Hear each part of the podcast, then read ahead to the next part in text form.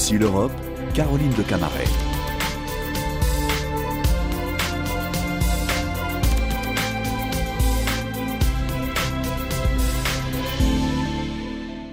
Bonjour à tous, merci de nous rejoindre pour Ici l'Europe. Nous sommes ensemble sur France 24 et Radio France Internationale. En cette semaine d'Assemblée générale de l'ONU où les leaders mondiaux ont présenté leur analyse, nous allons développer la vision proprement européenne de la marche du monde et nous rejoignons en effet en duplex depuis New York le chef de la diplomatie de l'Union européenne, le haut représentant Joseph Borrell. Bonjour, Monsieur Borrell. Euh, je rappelle que vous êtes aussi ancien ministre des Affaires étrangères de Pedro Sanchez jusqu'en 2019, donc de sensibilité social-démocrate, on le comprend. J'ai envie de vous demander d'abord ce que vous retenez de cette semaine d'assemblée euh, finalement à New York. Ah tout le monde est à New York. Tout le monde a été à New York cette semaine. C'était un marathon dominé sans doute par la, la guerre contre l'Ukraine et l'émergence d'un nouveau monde. Un nouveau monde avec des pays qui, il y a 50 ans, n'existaient pas, où il avait peu d'importance, et qui maintenant demandent sa place dans les institutions internationales. Et puis le discours du secrétaire général, en avertissant au monde des grands dangers que nous faisons face, et les grands problèmes, que c'est l'inégalité l'inégalité à l'intérieur des sociétés euh, entre des pays. Les objectifs de développement soutenable sont loin d'être atteints et les besoins de coopérer plus dans un monde qui est chaque fois plus euh, confrontationnel. D'ailleurs, euh, il y a eu aussi évidemment la présence euh, de euh, Volodymyr Zelensky. après 18 mois de combat pour l'Ukraine, il veut remobiliser l'opinion publique américaine, occidentale et même du Sud. Est-ce qu'il a réussi pour vous l'exercice? Vous savez, il y a dans le monde des pays qui, oui, ils votent contre la Russie aux Nations Unies mais qui ne partagent pas les sentiments d'indignation morale que nous avons vis-à-vis de cette guerre d'agression de la Russie contre l'Ukraine, qui voient ça comme un problème entre Européennes, qu'ils ont peur que l'effort que nous faisons en faveur de l'Ukraine puisse dévier des ressources dont ils ont besoin aussi, et qu'ils ont une attitude, euh, disons, euh, oui mais non, non mais oui. Il faut travailler plus il faut expliquer plus quelles sont les causes et les conséquences de cette guerre qui nous touche à tous et qui va définir le, monde de demain. Alors justement, il y a une grosse fâcherie entre trois pays, euh, la Pologne, la Slovaquie, la Hongrie, au sein de l'Union européenne, qui veulent continuer à interdire euh, l'importation de ces céréales qui passent sur leur sol et qui, euh, eh bien, font chuter les prix pour leurs agriculteurs, disent-ils. Monsieur Zelensky qui veut les traîner devant l'Organisation mondiale du commerce, comment ça va se finir? Bah, la Commission s'en occupe. Mes collègues de la Commission qui s'occupent des affaires de marché et de commerce sont en train de voir de quelle manière trouver une solution à cette discussion qui ne doit pas nous éloigner du problème fondamental. Et le problème fondamental, la question fondamentale, c'est que la Russie bloque les exportations des grains de l'Ukraine. Pas seulement bloque, mais elle détruit, elle bombarde, elle brûle les stocks de grains et les infrastructures nécessaires pour l'exporter. Et en ainsi faisant, elle est en train de créer euh, un grave problème alimentaire au monde. Si ça ne, se passait pas, le problème de l'effet des exportations ukrainiennes vis-à-vis de la Pologne ne se poserait pas non plus. Il y a un problème fondamental. Il y a un pays qui bloque des millions de tonnes de céréales qui sont absolument nécessaires pour l'alimentation du monde. On sait quand même qu'il y a des élections importantes hein, pour le parti au pouvoir, droit et justice en Pologne le 15 octobre, donc bientôt, et que leur base est très rurale. Mais en attendant, quand même, est-ce que ça vous inquiète pas que le Premier ministre, M. Morawiecki, a dit qu'il ne livrait plus d'armes à l'Ukraine? Est-ce qu'on est en train de diviser les Européens sur la question de la défense et de l'armement? La position de l'Union européenne reste la même. Le président du Conseil européen, le président Charles Michel, l'a dit bien clairement au Conseil de sécurité. Nous, l'Union européenne, nous continuons à aider l'Ukraine tant qu'il le faudra, avec les moyens que les États membres, ensemble, à travers de nous, à travers de l'Union et chacun de son côté, met à disposition de l'Ukraine et grâce à ça, l'Ukraine a pu résister. S'il y a des problèmes euh, que je considère conjoncturels et transitoires, on va les résoudre. Mais l'aide de l'Europe à, l'Ukraine euh, continue plein vent. Vous avez d'ailleurs annoncé euh, un conseil des ministres des Affaires étrangères qui se tiendrait bientôt à Kiev. Est-ce que vous croyez pouvoir réunir les 27 ministres des Affaires étrangères justement là-bas? Et pourquoi faire? Ben, J'espère. J'espère que tous mes collègues vont aller à Kiev. D'ailleurs, ils ont tous demandé que ces conseils tiennent lieu. D'abord, c'était une valeur symbolique que les ministres de toute l'Europe euh, des Affaires étrangères se réunissent à Kiev, aillent en, Ukraine. C'est une façon de montrer cette aide dont je vous parlais. Et ensuite, c'est aussi la façon de discuter avec l'Ukraine de quelle façon nous faisons face au problème de, qu'on dit en anglais, accountability, c'est-à-dire demande, exigence de responsabilité à la Russie par les crimes de guerre qu'ils ont commis, de quelle façon les faire, on va discuter de ça, et aussi de notre engagement euh, à moyen et long terme avec la sécurité d'Ukraine. Pas seulement fournir des armes pour les combats qui ont lieu maintenant et qui, espérons qu'ils vont finir tôt, mais de quelle façon, une fois que la guerre sera finie, l'Europe va continuer à assurer l'Ukraine. Et la meilleure façon de garantir la sécurité ukrainienne, c'est que l'Ukraine devienne membre de l'Union européenne. Alors, Les leaders des 27 pays ainsi l'ont décidé et il faut mettre ça en pratique. Sur l'élargissement de l'Ukraine, la Moldavie, euh, euh, les Balkans, euh, des pays de l'Est sont favorables hein, pour tous ces pays assez vite, mais la France et l'Allemagne veulent mettre en place ce fameux groupe des 12 qui propose un certain nombre de réformes nécessaires à l'élargissement, la généralisation d'un vote à majorité qualifiée pour faire passer plus facilement un certain nombre de textes, ou encore des sanctions plus fortes si on ne respecte pas l'état de droit. Est-ce qu'il faut réformer l'Union européenne pour l'élargir? Oui, oui, il le faut. Moi, je pense qu'il le faut. Et mon expérience me le dit clairement. Je ne vois pas comment on pourrait continuer à décider à l'unanimité, pas à 27, c'est déjà très difficile parfois, mais à 37. On ne fonctionne pas de la même manière quand on est 6 que quand on est 40. Et les élargissements successifs ont fait que la méthode de décision soit de plus en plus grippée.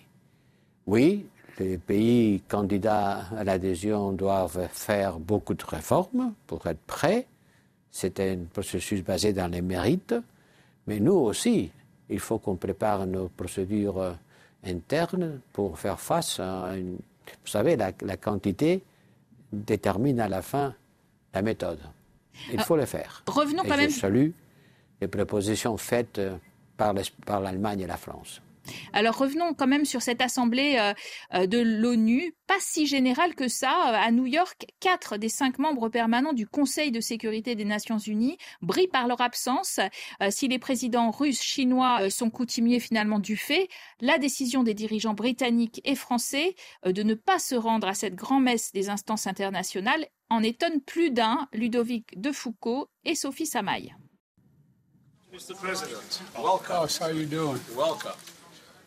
Accueilli par le patron de l'ONU dans les couloirs de l'institution, le président américain Joe Biden semble bien seul. Même sentiment lorsqu'il reçoit les dirigeants du monde entier au Metropolitan Museum de New York. Nous sommes à un moment où nous pouvons de nouveau faire rimer espoir et histoire si nous restons ensemble. C'est ensemble et seulement ensemble que nous pouvons faire fléchir l'arc de l'histoire dans une meilleure direction. Ensemble, mais sans les quatre autres représentants des cinq membres permanents du Conseil de sécurité. Bien sûr, le président russe ne voyage plus et le président chinois s'est rarement déplacé pour l'Assemblée générale. Il préfère visiblement s'afficher au sommet des BRICS, comme en août dernier. Mais ce sont les absences des dirigeants britanniques et français qui interpellent. Rishi Sunak évoque un agenda surchargé. Emmanuel Macron, lui, accueille en France deux souverains, Charles III d'Angleterre et le pape François. Les deux hommes estiment que leur présence en Inde pour le G20 suffisait, et d'ailleurs le Premier ministre indien snob également l'Assemblée. Ces absences fragilisent encore davantage la crédibilité de l'ONU, car les défis y sont immenses. Climat, santé, inégalité, migration, guerre en Ukraine, rivalité sino-américaine. Il faut croire que dans un monde de plus en plus multipolaire, l'initiative appartient d'abord aux États qui ne considèrent plus l'Assemblée générale de l'ONU comme le temple du multilatéralisme. Alors Joseph Borrell, vous, vous interprétez, vous, comment l'absence d'un Emmanuel Macron euh, à l'ONU ne croit plus au rôle de cette Assemblée? Non, bien sûr que non. Je suis convaincu que la France euh, considère les Nations Unies comme un, un instrument fondamental de la vie en commun. Mais là, il y a un paradoxe dont je voudrais euh, en parler, profiter de cette occasion. Nous vivons de plus en plus dans un monde multipolaire. Et paradoxalement, euh, on est dans un monde de moins en moins multilatéral. C'est bizarre, parce que plus il y a de pôles, plus on a besoin d'une multilatéralité pour faire que cet ensemble de pôles puisse fonctionner ensemble. Les règles du jeu doivent être plus précises une fois que le nombre de joueurs augmente. Mais la réalité du monde montre que nous vivons dans une multipolarité diffuse, complexe, fluide, où il n'y a pas des alignements, euh, il n'y a pas un pouvoir hégémonique, il y a des pouvoirs qui se bloquent et se complémentent. Un monde beaucoup plus complexe où euh, il faut inventer de nouvelles méthodes, de nouvelles façons de faire que cette multiplicité d'acteurs puisse interagir d'une façon efficace à travers de nouveaux multilatéralismes. Alors parlons de ce conflit qui inquiète quand même les Européens dans le Haut-Karabakh. Euh, mardi, l'armée azerbaïdjanaise a lancé une opération militaire dans cette région sécessionniste majoritairement peuplée d'Arméniens que Bakou et Evran se disputent depuis des décennies. Est-ce que vous craignez un embrasement après cet épisode sanglant? Il faut faire euh, tout pour éviter.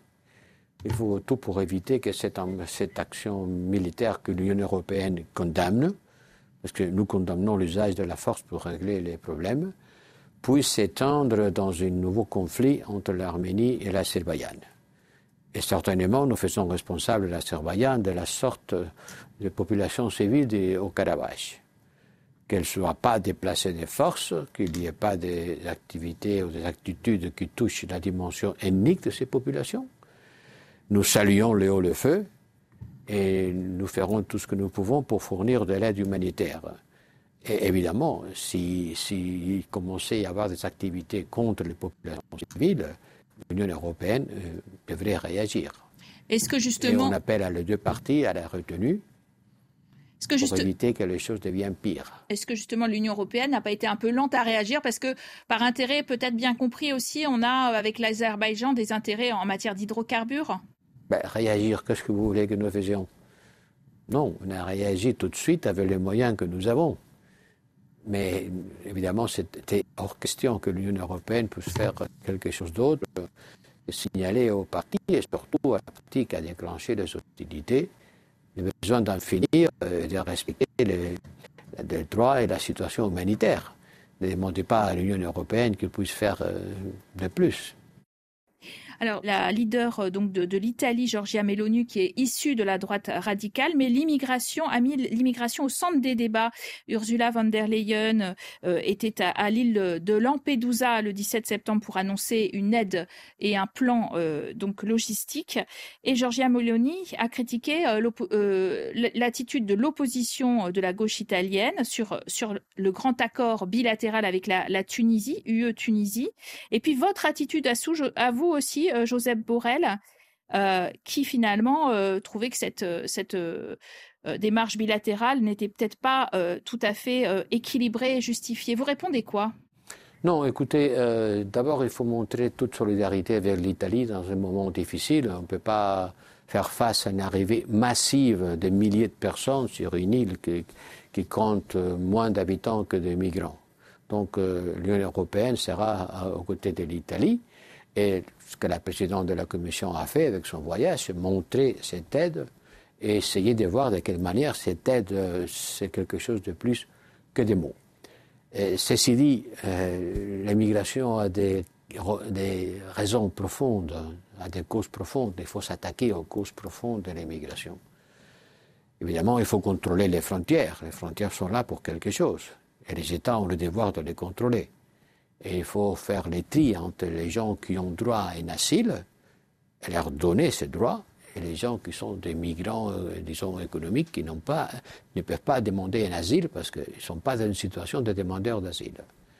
Et à mon avis, il faut trouver euh, une politique qui aille au-delà, dans le moyen terme, des mesures strictement sécuritaires, pour établir avec les pays d'origine et de transit des accords qui permettent de recevoir d'une façon régulière une migration régulière dont nous avons besoin, et en même temps qu'ils acceptent le retour des migrants qui mettent en péril sa vie euh, pour rien, parce que s'ils n'ont pas le droit d'être acceptés dans, nos pays, ils ne, pourront pas l'être. Et ça, c'est un travail de longue haleine. Il n'y a pas de, de, de, solution miraculeuse. Évidemment, il faut aider à ces pays à surveiller ses frontières, mais la, solution simplement sécuritaire, ça peut résoudre des problèmes dans le court terme, dans des moments de crise, mais ça ne remplace pas une solution qui passe pour l'aide à l'environnement et, et ça c'est très important, à la bonne gouvernance. Parce qu'il y a des pays riches en Afrique, riches en ressources, qui sont pauvres parce qu'ils ont été sous le, la, coup de régimes soit militaires, soit dictatoriels, qui ont profité des richesses du pays au détriment de ses habitants. Qui respectent aussi nos, nos critères, peut-être nos valeurs euh, euh, sur euh, la façon de traiter euh, des migrants et des demandeurs d'asile. En fait, Madame Mélanie, dans cet accord finalement avec la Tunisie qui se voulait exemplaire, regrette surtout l'absence de versement de fonds européens à Tunis, qui pense que et, et pense que c'est pour cette raison que finalement il y a afflux à Lampedusa. Ben, écoutez, dans cet accord, on avait, fait une partie de cet accord, c'était une aide financière à, à, la Tunisie pour renforcer ses, ses, capacités de contrôle des frontières. Si cette quantité n'a pas été déversée, franchement, je ne me sens pas responsable parce que je n'ai pas de capacité budgétaire. Précisons, Joseph Borrell, euh, lors d'une conférence à New York, vous avez exprimé votre pleine solidarité avec Paris, euh, alors que l'ambassadeur euh, français au Niger est sous le coup d'une expulsion des putschistes. Et en ce qui concerne effectivement sa multiplication des, des putschs au Sahel, eh bien, l'Union européenne devrait réévaluer, selon vous, sa stratégie. elle est en échec flagrant, vous trouvez? Comment rectifier le tir? On peut pas dire, écoutez, on peut pas dire que ce soit un succès. Euh, depuis que je suis à Bruxelles, malheureusement, l'ensemble des coups d'État se sont suivis l'un après les autres. On voit la présence russe augmenter, notre présence, euh, influence diminuer. Mais il ne faut pas s'autoflageller non plus. Il ne faut pas se sentir responsable d'une réalité qui touche fondamentalement euh, au pays en question. Et surtout, il faut faut pas faire du, French bashing. Il faut pas mettre à, à la France comme la, la, responsable de cette situation. La France a employé beaucoup de ressources matérielles, humaines, a mis des morts et de l'argent pour aider, parce qu'on lui a demandé de venir à l'aide du Mali. C'est ça qu'elle a fait. Et maintenant, il faut montrer solidarité avec la France, en particulier avec son ambassadeur, et aussi avec les présidents déchus par le coup d'État militaire. Il faut appeler un chat un chat. Ça, c'est un coup d'État, même s'il y a quelqu'un qui ne veut pas l'appeler de cette façon. Et je rends hommage, je rends hommage euh, au président Bazoum, un homme intègre qui avait en tête un projet de modernisation du Niger, en commençant par la, donner aux femmes la capacité de développer sa vie sans être obligées à devenir des, des mères tout de suite à 14 ans, dans un cadre d'une croissance démographique euh, impossible de, soutenir économiquement. Et il faudra être à côté du président Bazoum, à qui on considère le, le président légitime du Niger. C'est ça que la France fait. Et c'est pour ça que, l'ambassadeur français est assiégé. Merci en tout cas à vous, Joseph Borrell, d'avoir été euh, notre invité euh, aujourd'hui euh, sur France 24 et sur Radio France Internationale. L'actualité continue sur nos deux antennes.